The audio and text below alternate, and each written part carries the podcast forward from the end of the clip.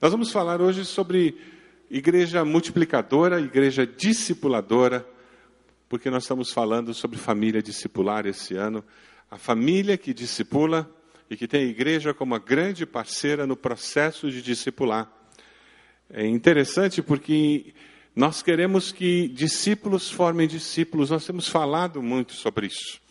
Porque essa é uma necessidade gritante no nosso Brasil, que experimentou um crescimento evangélico notável, tremendo nas últimas décadas, graças a Deus, mas infelizmente esse crescimento não tem produzido transformação na nossa sociedade.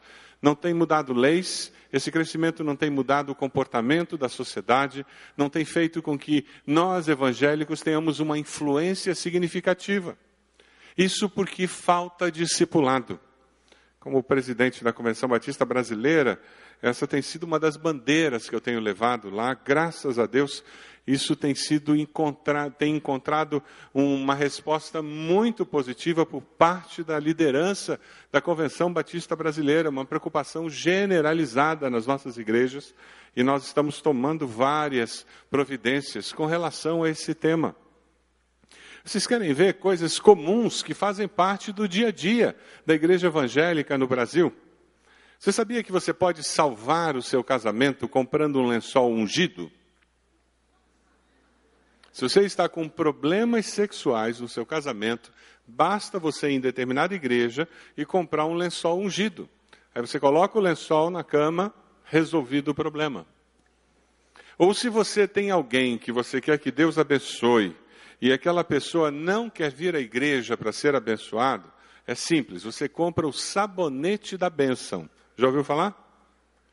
Você compra o sabonete da bênção e coloca no banheiro.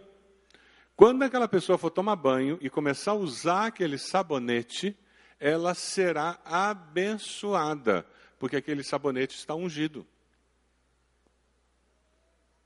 A melhor de todas, para mim, atualmente, a criatividade é impressionante, foi lançada a raspadinha evangélica. Já ouviu falar?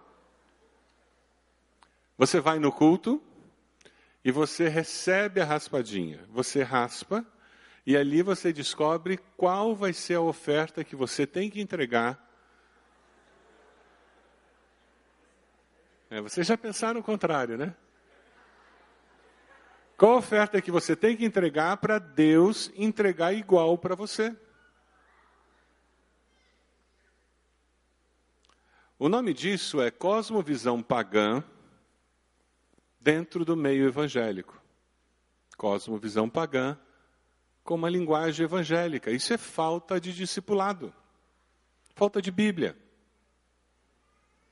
Nós que fazemos parte de uma igreja histórica, com muita facilidade nós identificamos isso e criticamos.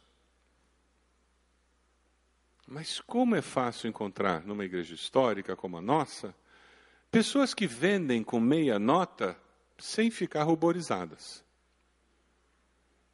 ou que vendem e fazem seus negócios com nota ou sem nota, sem sentir culpa.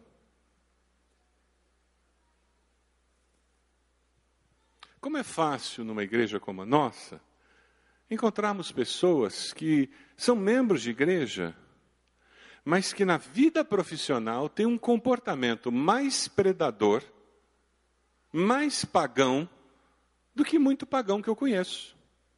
Explora os funcionários, trata os subalternos como lixo, como se não fosse um ser humano, se tornam aproveitadores, tudo em nome do lucro e do capitalismo selvagem.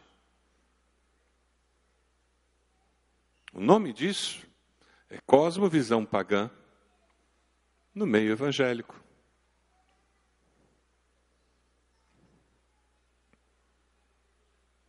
uma jovem membro de uma igreja batista começou a namorar um rapaz não crente. Só que ela não sabia que a mãe daquele rapaz era membro da nossa igreja.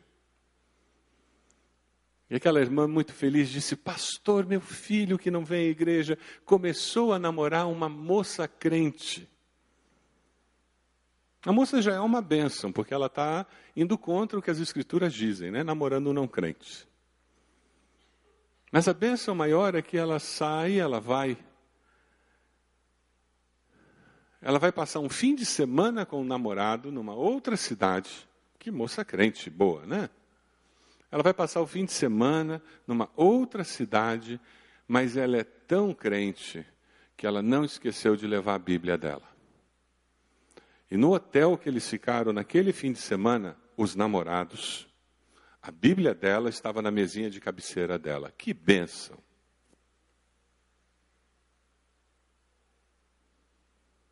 Cosmovisão pagã no meio evangélico. Falta discipulado. Falta Bíblia. Como é que se constrói uma cosmovisão cristã? Com discipulado, com alguém repartindo a palavra e a vida conosco. Você foi discipulado por alguém? Você consegue olhar para trás na sua vida e dizer: Fulano investiu tempo da sua vida para que eu fosse o crente que eu sou hoje? Consegue lembrar de alguém? Que investiu tempo na sua vida?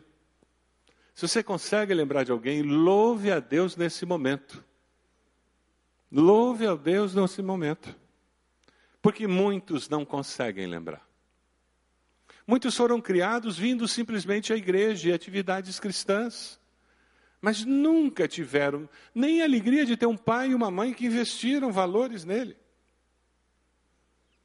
E pior, muitos de nós temos um cristianismo que não é refletido, não é pensado, não é estudado. Tem, alguns de nós têm medo do CFI porque parece com escola. E tem gente que não vem para a escola bíblica porque parece com escola. Até o nome já diz que é escola. Mas não tem como eu crescer na vida cristã se eu não estudar a palavra. É por isso que o Evangelho tem transformado pessoas que são analfabetas em pessoas que sabem ler. Porque existe fome pela palavra. E porque a pessoa quer conhecer mais a palavra, ela acaba aprendendo a ler na palavra. Quantas histórias já ouvi de pessoas que eram analfabetas e aprenderam a ler por causa da ânsia, do desejo de conhecer a palavra. Eu gosto muito de John Stott. Tem um livro dele que é um clássico, se você não leu ainda, eu sugiro que você leia. Crer é também pensar. Ele fala sobre a importância de nós juntarmos devoção com verdade, espiritualidade com conhecimento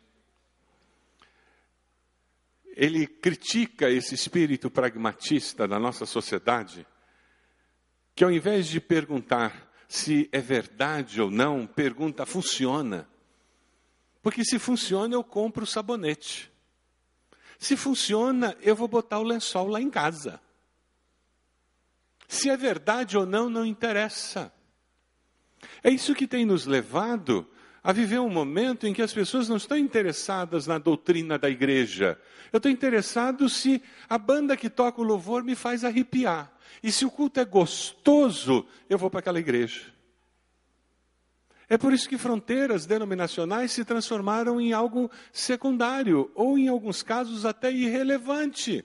O que aquela igreja ensina, o que aquele pastor crê, a doutrina que é pregada, ensinada, é irrelevante. Porque o importante é como eu me sinto. Só que o que eu creio é que define meu comportamento, é que define como eu lido com as questões da vida. O John Stott, no seu livro, ele diz: surge então, na visão de Stott, o cristianismo de mente vazia. Tem um slide com isso aí. Obrigado. Surge então visão, na visão de Stott o cristianismo de mente vazia, que é resultado de igrejas que direcionaram suas ações para três áreas distintas. Tem uma igreja que vai para o ritual. O importante é a cerimônia religiosa. O resto é resto. A cerimônia religiosa é um fim em si mesmo. É sacramento. Outras vão para a área de ação social. A preocupação unicamente são assuntos ligados à fome, violência, é para isso que existe igreja. Outras somente na experiência, em que se faz da experiência metafísica a única razão de ser cristão. Eu pulo, saio suado, chorando. Agora, se eu sair daquele culto, fui lá e bati na minha mãe, isso é irrelevante. Se eu sair daquele culto em que eu chorei, vim à frente e briguei no estacionamento com alguém que, que me fechou, isso é irrelevante, porque são coisas desconectadas. Esse cenário é propício para o surgimento de cristãos inconscientes, diz Stott. Cristãos que não compreendendo as verdades bíblicas e o cerne do pensamento cristão, são desprovidos do caráter e da mente de Cristo. Não se fala mais em que eu preciso ser mais parecido com Jesus. Você tem ouvido muito disso? Em que eu preciso ter a mente de Cristo. Você tem ouvido muito disso? A preocupação já não é mais essa. É se aquele culto é animado ou não. Se aquela igreja é animada ou não. Se aquela igreja tem um ministério assim ou assado para servir minha família. E eu me torno consumidor da igreja.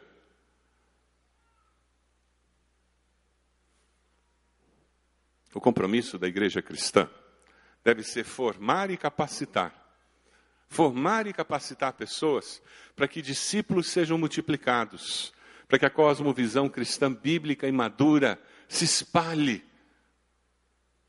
O nome disso é discipulado contínuo, cognitivo, psicomotor, afetivo. Atinge o ser humano em todas as suas dimensões. Esse discipulado contínuo ele é produzido pelo estudo da palavra pela capacitação para verdades aprendidas, serem usadas. Para que o Espírito Santo possa usar a minha vida, a sua vida, lá no trabalho, com o vizinho, na sua família maior, possa usar a sua vida lá na sua célula, em situações do trânsito, lá quando você estiver fazendo negócios, e o Espírito possa usá-lo para impactar. Eu achei interessante lá em João Pessoa, ah, nós tínhamos que andar muito de táxi para ir do hotel para lugar das reuniões, e o, um pastor veio compartilhar comigo algo que eu achei muito especial. Eram dois mil inscritos, então nós tínhamos cerca de 3.500, 4 mil pessoas, pelo menos, participando da convenção em momentos diferentes. Os táxis da cidade pegando os mensageiros. Você pode imaginar, João Pessoa não é uma cidade tão grande. E um pastor pegou um táxi, começou a conversar com o motorista de táxi, e de repente o motorista de táxi virou e disse: Ah, não, mais um? Esse Jesus deve ser importante mesmo. Todo mundo que entra nesse meu táxi quer me falar para eu aceitar esse Jesus. Que coisa! De alguma forma, a vida daquele homem está sendo impactada com uma realidade um senso de missão de um povo chamado Batista. Amém. Isso é fruto de discipulado, de uma consciência de que eu tenho uma missão, eu não estou aqui de passagem. Isso vai ser passado na sua família. Isso vai ser reforçado na igreja. Isso vai ser cultivado na sua vida devocional, na vida devocional dos nossos filhos. Uma igreja discipuladora, é aquela igreja que investe na formação, porque acredita que no mudar a essência da pessoa, o comportamento alterado, os objetivos são alterados, a razão de ser e de existir é alterada. Um irmão me procurou dizendo que queria que o netinho fosse batizado. Ele exercia aquele ministério de avô. Se você é avô e, e, o seu netinho não tem vindo à igreja, assuma o ministério de avô. Vá buscar para trazer para vir para a escola bíblica. Você vai buscar o seu neto, traz o seu neto para participar das atividades do ministério. Você compra DVD e passa em casa. Você conta historinha. É o ministério de avô e de avó. Se os pais não estão fazendo o ministério adequado, em vez de ficar criticando os pais, assuma esse ministério. E aquele avô tinha assumido isso. E trazia o netinho. E o netinho sabia versículos bíblicos e tinha aprendido muita coisa. E aquele avô veio falar comigo dizendo: Eu acho que está na hora do meu netinho ser batizado. Eu disse: É mesmo? Ele já aceitou Jesus? Ah, pastor, ele já sabe tudo. Ele já fez classinha, ele sabe versículos, sabe João 3,16 de ele sabe sobre o batismo. Eu disse, mas quando foi que ele aceitou Jesus? Ah, pastor, ele entende direitinho sobre ceia, sabe quando deve tomar ceia. Ele, inclusive, está querendo tomar ceia. Ele sabe que o batismo é só, é só para aquelas pessoas que dão profissão de fé na frente da igreja. Ele disse que quer dar profissão de fé. E aí eu parei e disse, meu irmão, o irmão não me respondeu a pergunta. Quando foi que o seu netinho confessou Jesus como Salvador? E aquele irmão ficou parado olhando para mim com cara de planta, porque ele não tinha essa informação. Na mente dele, informação era suficiente. E essa é uma armadilha que nós, de igrejas históricas como batistas, podemos cair. Você pode ter todas as respostas sobre Deus e não conhecer a Deus. Você pode ser membro de uma igreja e queimar no inferno que é mais quente do que Curitiba.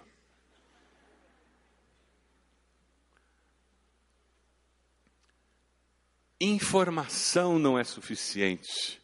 Discipulado trabalha com formação. Você informa verdades com um objetivo muito claro.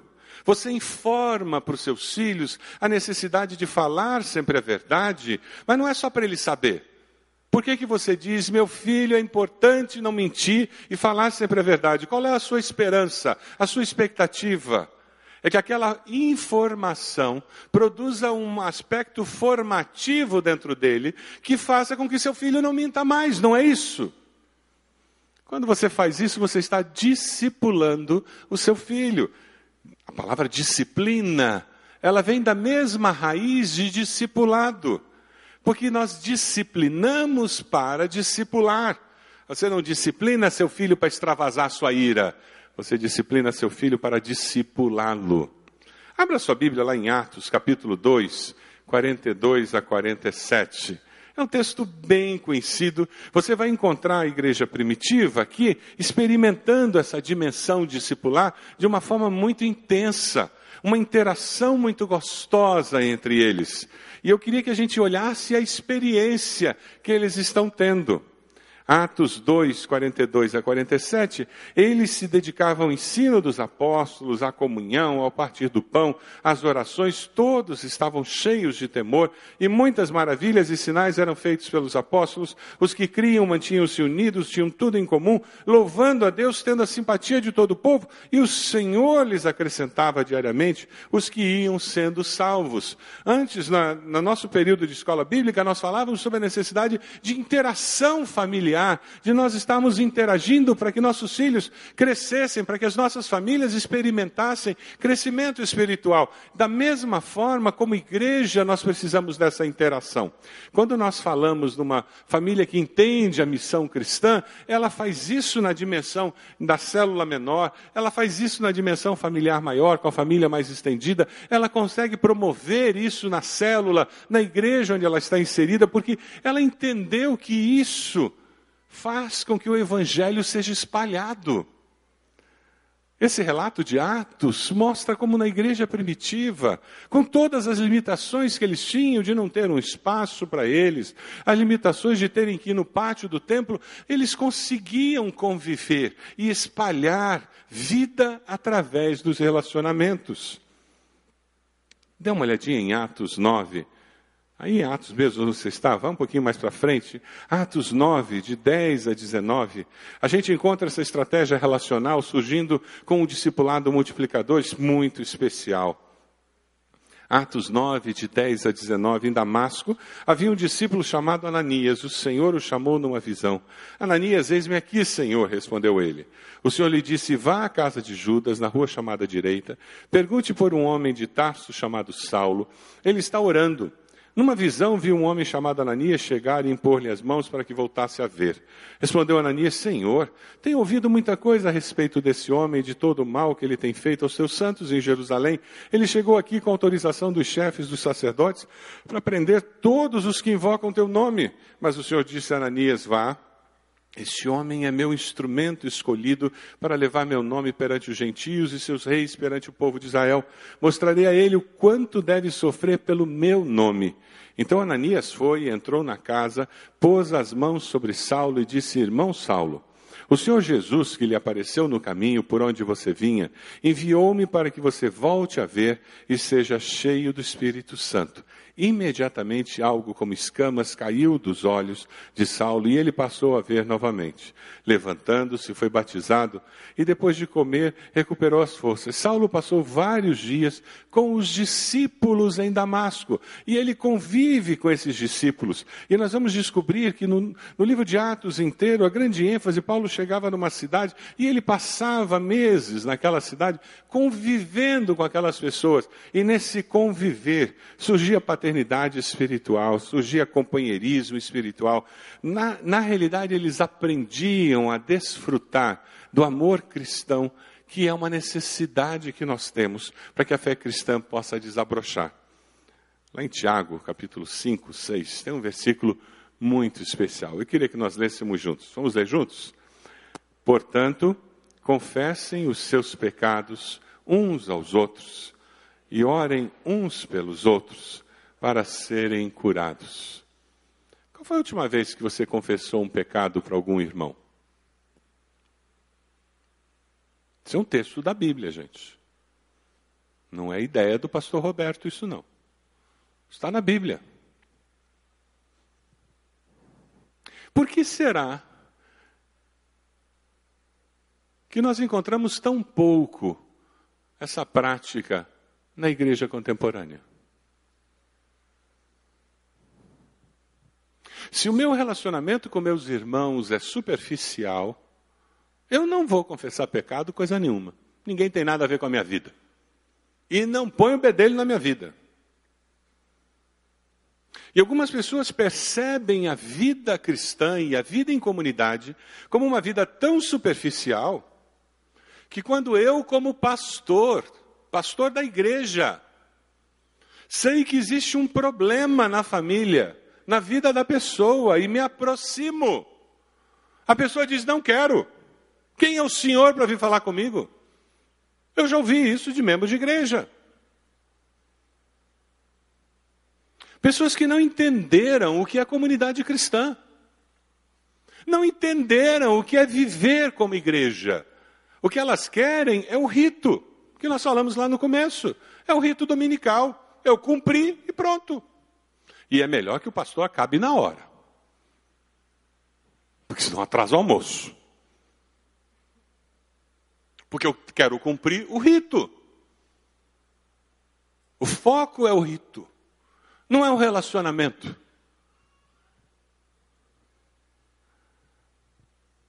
Por favor, não me entendam mal. Eu não estou dizendo que você tem que sair por aí contando seus pecados, seus podres para todo mundo em tudo quanto é canto da igreja.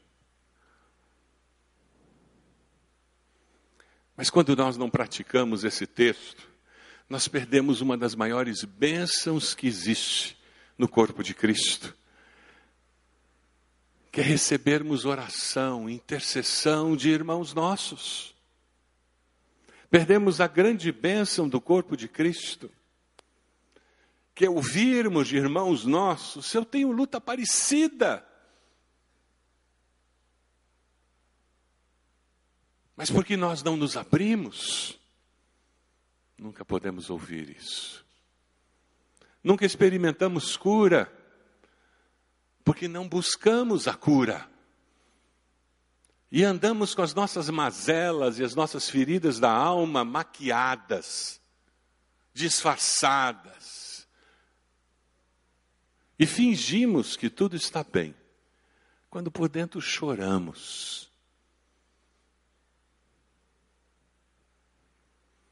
perdemos bênção. O discipulado, o vida na vida, o adotarmos alguém na célula para caminhar conosco, o procurarmos alguém para caminhar conosco, o desenvolvermos relacionamentos mais próximos, nos ajuda a prosseguir com mais firmeza. Nós precisamos uns dos outros. Nós não precisamos só de rito. É muito vazio. John Burke, no seu livro Proibida a Entrada de Pessoas Perfeitas, em que ele fala da igreja, como corpo de Cristo, ele faz uma citação que eu acho muito boa. Quando se cria uma cultura com sinceridade e honestidade para lidar abertamente com assuntos dolorosos sobre confiança, acontecem duas coisas. Primeiro, ouviremos cada vez mais histórias de feridas inflamadas, antes escondidas. Mas também ouviremos cada vez mais histórias sobre a obra restauradora de Deus que acontece quando as pessoas são trazidas para a luz. Aleluia.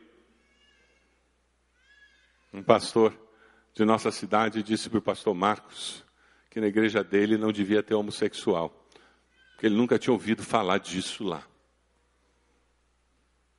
Uhum. Você acredita nisso? Que tem alguma igreja evangélica na cidade que não tenha alguém lidando com o problema de homoafetividade?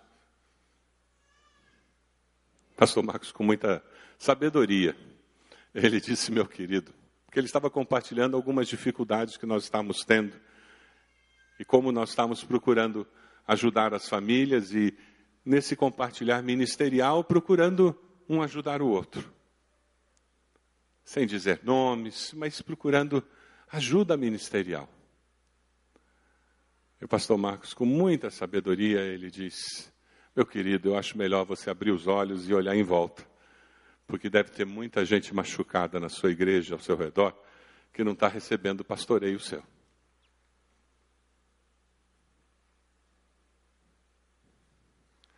Gente ferida tem em toda parte. A sua célula, a sua família, vai decidir se vai ter espaço para as pessoas expressarem suas dores ou não. Para abrirem seu coração, sua alma ou não. Se elas serão rejeitadas ou não. Se elas serão ajudadas ou não. Discipulado não é transformar todo mundo do mesmo jeito. Dê uma olhadinha num desenho que eu achei na internet há algum tempo. E algumas pessoas acham que é isso, que o pastor está transformando todo mundo igual a ele. Então você aceitou Jesus naquela igreja, então todo mundo vai pensar do mesmo jeito, vai agir do mesmo jeito, se vestir do mesmo jeito. Gente, isso não é discipulado cristão. Não é. Deus nos fez diferentes. Discipulado cristão é o próximo slide. Você passa pelo discipulado cristão e você vai crescendo. Mas você mantém suas características básicas de personalidade que foram dadas por Deus a você. Você vai mudar na sua essência. E alguma coisa do seu exterior também vai mudar. Mas você vai ser você. Foi Deus quem nos fez diferentes. Olha em volta, as pessoas que estão perto de você, elas são muito diferentes. Todos nós temos uma missão. E a igreja é formada por pessoas diferentes. É por isso que nós precisamos de um discipulado contínuo, para que nesse processo constante de crescimento, nós estejamos aprendendo um com o outro e aprendendo a nos tornarmos semelhantes ao Senhor Jesus. Pastor Sorém, alguns mais antigos devem lembrar dele, pastor da primeira igreja batista do Rio, num dos seus sermões, ele fala sobre os propósitos de Deus que se cumprem na vida do ser humano e na igreja através da instrumentalidade humana. E ele fala nesse sermão que, por conveniência ou comodismo, nós pensamos que Deus age sem a nossa participação. Pedimos que Deus salve os pecadores e não nos dispomos a levar a mensagem. Pedimos e oramos para que haja recursos e fechamos o bolso. A nossa oração é quase blasfema, ele diz. E ele termina esse, essa parte do sermão dizendo: Deus faz a sua parte e a nossa instrumentalidade fica estática e paralisada. E por causa disso, o trabalho sofre. É por isso que a igreja precisa trabalhar na formação das pessoas, porque com os valores certos, aí eu estou disponível para aprender a fazer as coisas da maneira certa. A dimensão da capacitação é quando eu trabalho junto com alguém e eu aprendo a fazer a obra de Deus. Vamos ler juntos Atos 11, onde aparece Barnabé investindo na vida de Saulo. E é interessante porque no livro de Atos, você tem Barnabé e Saulo, Barnabé e Saulo, Barnabé e Saulo, e de repente começa Saulo, Barnabé, Saulo, Barnabé, Saulo, Barnabé. O discípulo se torna mais importante do que o discipulador. O discípulo se torna mais conhecido do que o discipulador. Vamos ler juntos o texto? Então, Barnabé foi a Tarso procurar Saulo. E quando encontrou, levou-o para Antioquia. Assim, durante o ano inteiro, Barnabé e Saulo se reuniram com a igreja e ensinaram a muitos. Em Antioquia, os discípulos foram, pela primeira vez, chamados cristãos. Eles se reuniram com a igreja e durante o ano inteiro eles estiveram ensinando a muitos, e naquele processo, formação e capacitação foi acontecendo. Essa é a ideia do Vida na Vida. A sua célula, se ainda não começou isso, por favor, fale com o seu líder. Se você é líder e na sua supervisão não começou isso ainda, fale com o seu supervisor. Já deveria estar acontecendo. Período de férias o pessoal fica todo meio largado mesmo, né? Então está na hora da gente se aprumar. Essa é a palavra pastoral aqui. Vamos nos aprumar, gente. Acabou, as férias acabaram. O CFI, o foco do CFI é nos capacitar para que a gente faça melhor o que a gente quer fazer. Deus nos chamou. Eu e você só temos uma vida para viver. Só uma vida. Você acredita nisso? Diga amém. Só espírita que pensa diferente, gente. Que tem segundo turno. A gente não acredita em segundo turno, não. É só uma. Se só tem uma vida, como é o nome da novela agora? A nova novela? Antes era Amor à Vida, agora qual que é? É família, bom, bom, né? Valores da família. A Globo sempre preocupada com valores da família. A Globo é sempre preocupada com isso. Eu acho que tem mais na vida do que isso, né? Ou quem sabe seja o computador lá. Eu não sei o que, que consome teu tempo, mas certamente alguma outra coisa pode consumir o seu tempo e absorver sua atenção. O desafio é você se envolver no CFI. Temos classes durante a noite para que você possa se tornar um discípulo melhor. Você que é jovem, temos classes durante a noite. Se você estuda, tem o sábado, 18h30, tem domingo, cai da cama, e daí? Você não vai morrer, não. Dorme à tarde, tira uma soneca à tarde, dorme no outro horário. E daí? Transformando membros em líderes, esse é o nosso foco. É isso que nós queremos. Deus trabalha preparando líderes ao longo da vida, desde as crianças desde os juniores. Nós queremos que eles olhem e digam: eu posso ser usado por Deus para impactar a minha geração, a minha sociedade. Pela fé, nós queremos investir nas novas gerações. A nossa igreja tomou uma decisão estratégica alguns anos atrás de abaixar a faixa etária da liderança e nós temos trabalhado nisso. Já temos reduzido o número de anos dos membros do conselho ministerial, graças a Deus. Se você tem menos de 40 anos, a minha palavra é para você. Por favor, arregace as mangas. Quem tem menos de 40 anos aqui? Levanta a mão. É, levanta a mão bem alta, por favor, povo tímido, né? Isso. Pode arregaçar as mangas, porque chegou a vez de vocês. Bem-vindos, bem-vindos à cabine de comando. Bem-vindos. Está na hora. Está na hora de vocês começarem a assumir o comando da igreja. E não se preocupem, as gerações mais antigas têm ouvido de mim que vocês vão cometer erros, sim, como nós cometemos. O que a gente quer é que as gerações mais antigas não larguem o timão, mas se transformem em mentores, em apoio, para que a nova geração possa dar conta do recado. Segundo Timóteo, é um texto precioso, que eu queria que nós lêssemos juntos. Vamos lá? E as palavras que me ouviu dizer na presença de muitas testemunhas, faz o que com elas? Que possam fazer o quê? E que vão fazer o quê? Que vão ensinar outros. Por isso que eu e você temos o cristianismo hoje. Porque liderança tem sido multiplicada. Discípulos têm feito discípulos, que têm feito discípulos, que têm feito discípulos, que têm feito discípulos e líderes, tem feito líderes, que tem feito líderes. E é por isso que o cristianismo chegou até hoje. A tocha está na nossa mão. Nós vamos passar adiante. Uma das alegrias que eu tive nessa convenção foi o lançamento de dois livros pela editora Convicção e a Junta de Missões Nacionais. E a minha alegria foi maior ainda porque antes de eu me tornar presidente da Convenção Batista Brasileira, a Junta de Missões Nacionais já tinha tomado a decisão de publicar esses dois livros. Aí você entende que tem alguma, algum mover de Deus na história participando disso. A nossa igreja foi pesquisada junto com outras igrejas e a estrutura de pequeno grupo que nós usamos foi a escolhida pela Junta de Missões Nacionais. Pastor Márcio foi convidado para escrever sobre pequeno grupo multiplicador, assim que eles estão falando. Todos os livros que foram levados para a Assembleia da Convenção foram vendidos. Antes de acabar a Assembleia da Convenção, eles não tinham mais livros lá. Na Assembleia da Convenção Batista Brasileira, pela primeira vez, nós tivemos na programação pequenos grupos, irmãos. Reunião de pequenos grupos na programação, usando os sermões que foram pregados na Assembleia. O conceito de discipulado que a gente usa na nossa igreja tem sido usado por Deus para abençoar e influenciar as igrejas batistas do Brasil.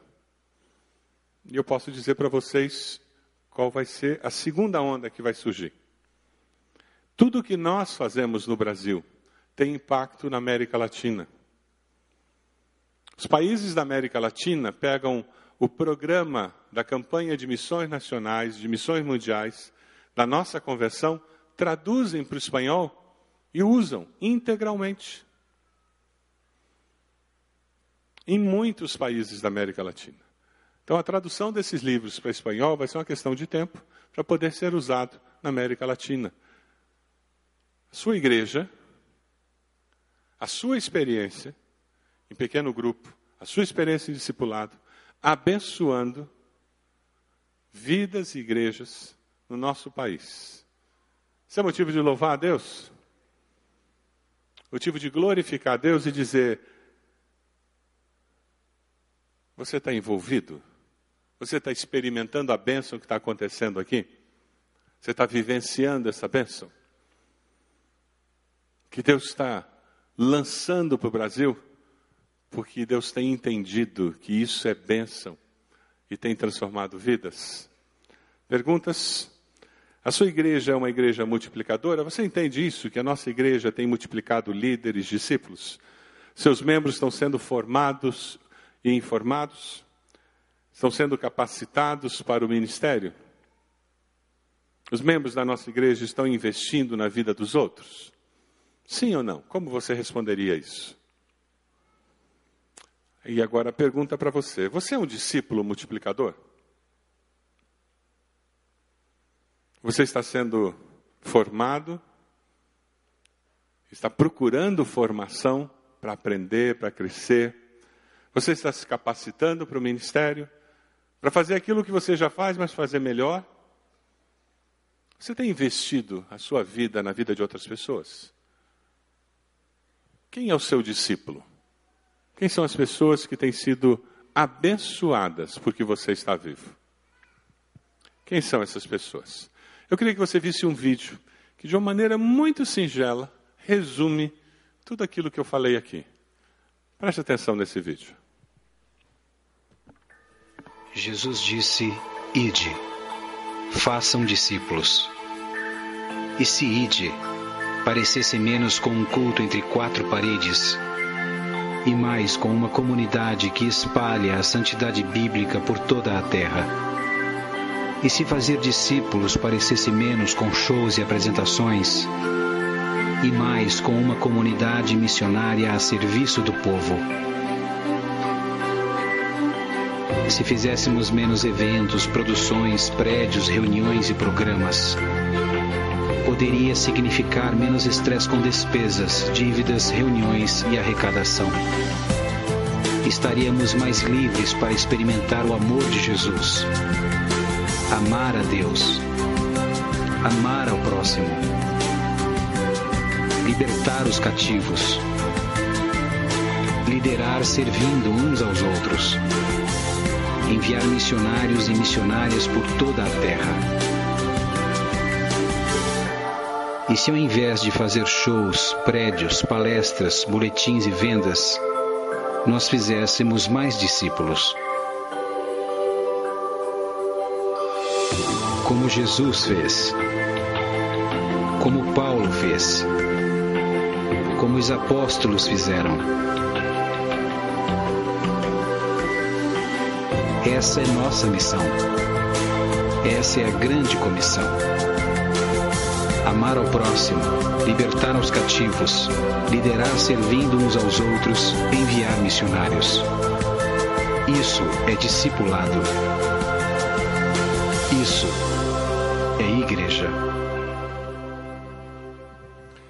Queridos, quando nós tomamos alguns anos atrás a decisão como igreja de irmos nessa direção que nós estamos indo, nós começamos a enxugar a agenda e o calendário da nossa igreja.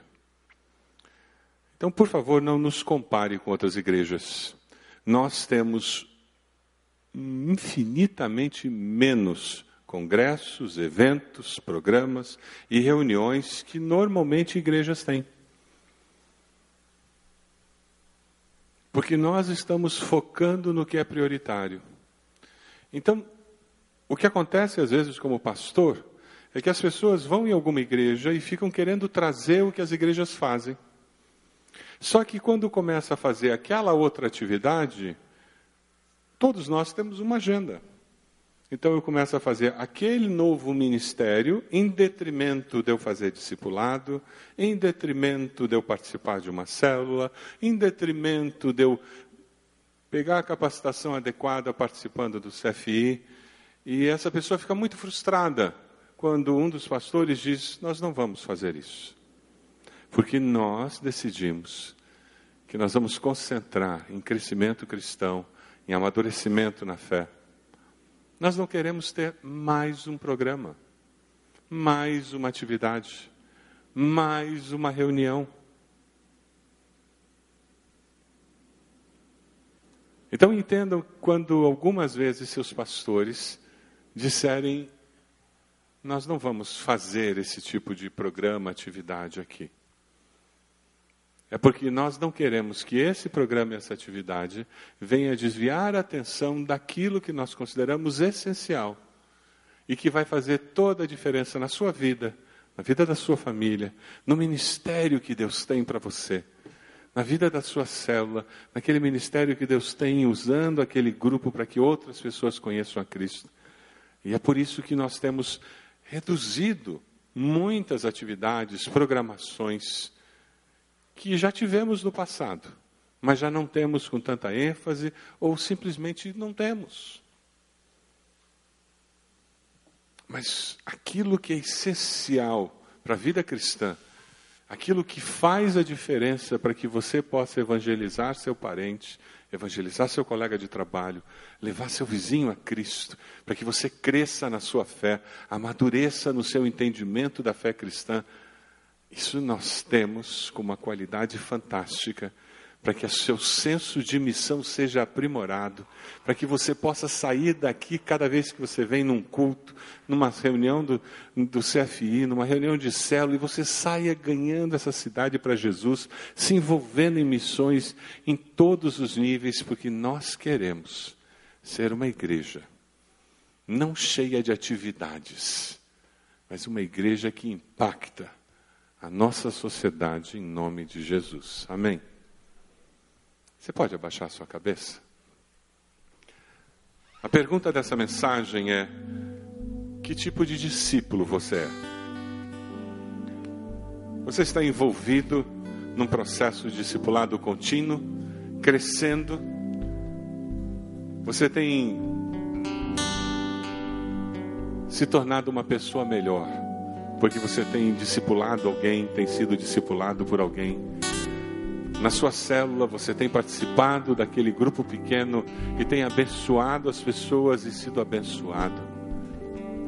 Quem sabe hoje é a decisão, eu vou procurar uma célula nesse começo de ano e vou começar a participar de uma célula. Quem sabe a sua decisão, eu preciso encontrar alguém para discipular. Eu vou procurar um dos pastores, eu vou procurar o meu líder de célula. Eu quero investir um tempo esse ano para investir vida na vida de alguém. Quem sabe a sua decisão? Eu preciso ser capacitado para servir melhor a Deus. Eu já conheço tanto a Bíblia, faz tanto tempo que eu sou crente. Mas eu vou participar do CFI esse ano, eu vou começar. Eu quero estudar a palavra. Eu quero conhecer melhor a palavra e mais. Eu quero descobrir como eu posso servir melhor ao Senhor. Porque o Senhor me chamou. A seara é grande, os trabalhadores são poucos. Nós temos regiões da cidade onde nós queremos abrir células. Temos regiões da cidade onde nós queremos aumentar a presença do Evangelho ali. E Deus está chamando você para ser instrumento para que isso aconteça. Não foi por acaso que você veio até esse culto hoje. Deus tem um propósito. Está chamando você para dizer: Eis-me aqui eu vou me envolver de uma forma nova, uma forma diferente nesse começo de ano. Essa é a sua decisão? Então fique de pé. Enquanto nós cantamos, eu quero convidar você a vir à frente, se colocar de joelhos aqui.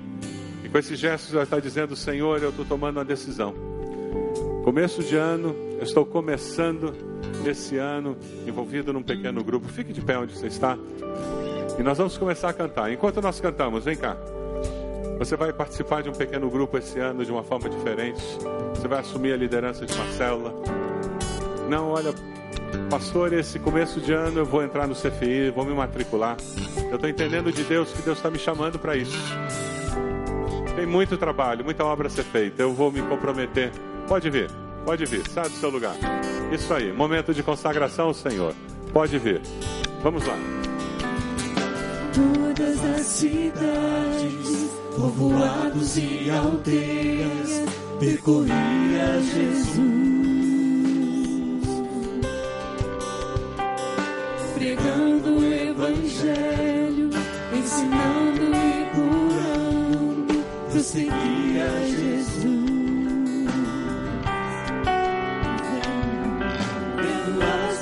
Multidões, cheios de compaixão, a seara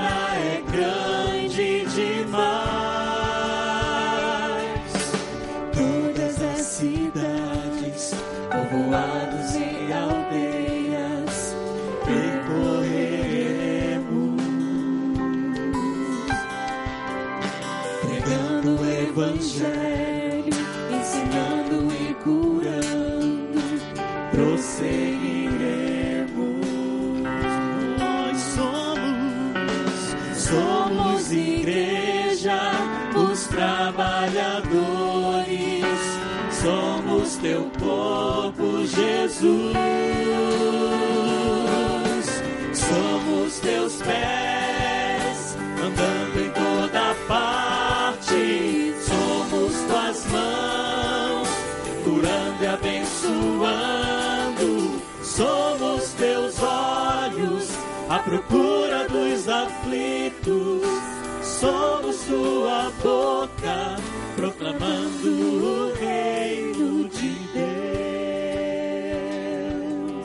falando com você? Vem à frente. Momento de consagração. Tem alguém aqui que é da sua célula? Tem alguém que você conhece que você pode vir, dar um abraço, orar com a pessoa? Vem até aqui. Se você está vendo alguém conhecido, alguém que é da sua célula, vem até aqui, abraça essa pessoa. Ontem no meu gabinete alguém falava, pastor, como foi importante aquele dia que eu vim à frente e alguém da minha célula estava cantando no coro, saiu do coro, veio e me abraçou. Como foi especial para mim ter alguém orando por mim. Vem até aqui, coloque o braço no ombro dessa pessoa e ore por ela. Nós vamos cantar mais uma vez. Deus está desafiando você. É participar do pequeno grupo, quem sabe CFI. Quem sabe o desafio é é você esse ano vai estar lendo mais a Bíblia. Você vai ter o teu período devocional com mais regularidade do que você teve o ano passado. Quem sabe esse ano você vai falar mais de Jesus do que você falou ano passado. Aceite o desafio do Senhor. Os trabalhadores são poucos. A obra é muito grande. Deus tem um projeto. E nós queremos ser uma igreja que cumpre esse projeto de Deus. Enquanto nós cantamos, vem à frente, nós vamos orar por você. Povoados e aldeias, percorria Jesus.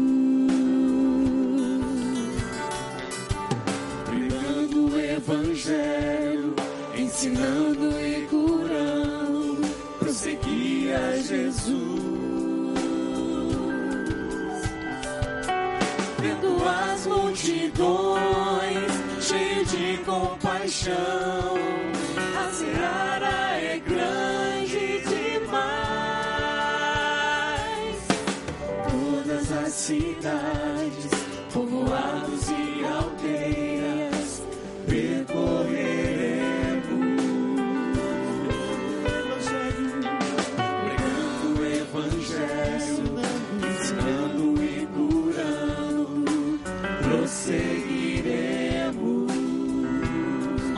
somos igreja. Somos igreja, os trabalhadores. Corpo de Jesus. Somos teu corpo, Jesus.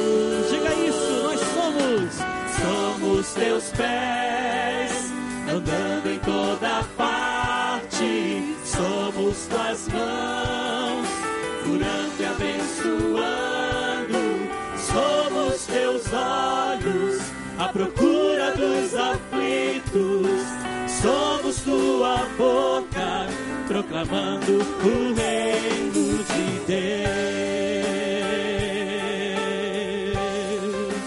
Sua congregação. Somos teus pés, obrando em toda parte. Somos tuas mãos, curando e abençoando. Somos teus olhos, à procura dos aflitos.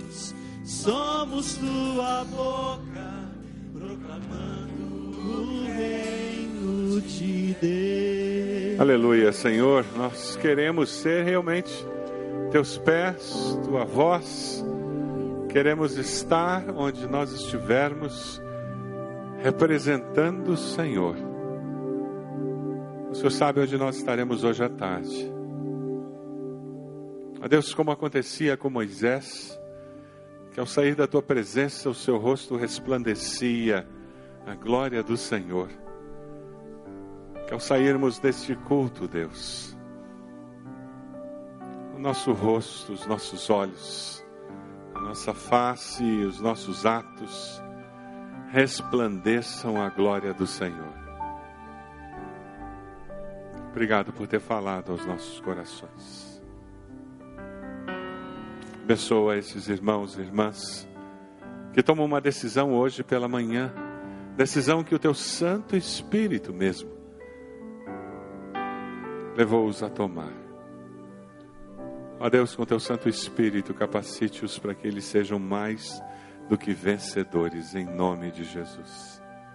Que nós, como igreja, possamos abençoá-los, estimulá-los, apoiá-los, para que eles experimentem a vitória que é em Cristo. Ó Deus, como igreja, nós queremos ser uma igreja que forma e capacita, começando em casa, com nossos filhos, com nossos cônjuges, com nossos pais, nossos irmãos. Ó Deus, que nós possamos, no ambiente doméstico, cultivar um ambiente de crescimento cristão. Deus, que nas nossas células haja um ambiente de crescimento cristão, de confessar pecados uns aos outros. Ó Deus, que nós descubramos a bênção do discipulado mútuo que nós descobramos a bênção de sermos comunidade de fé. Abençoa-nos como igreja com a bênção que só o Senhor pode nos dar. Nós oramos assim, no nome de Jesus. Amém, Senhor. Amém.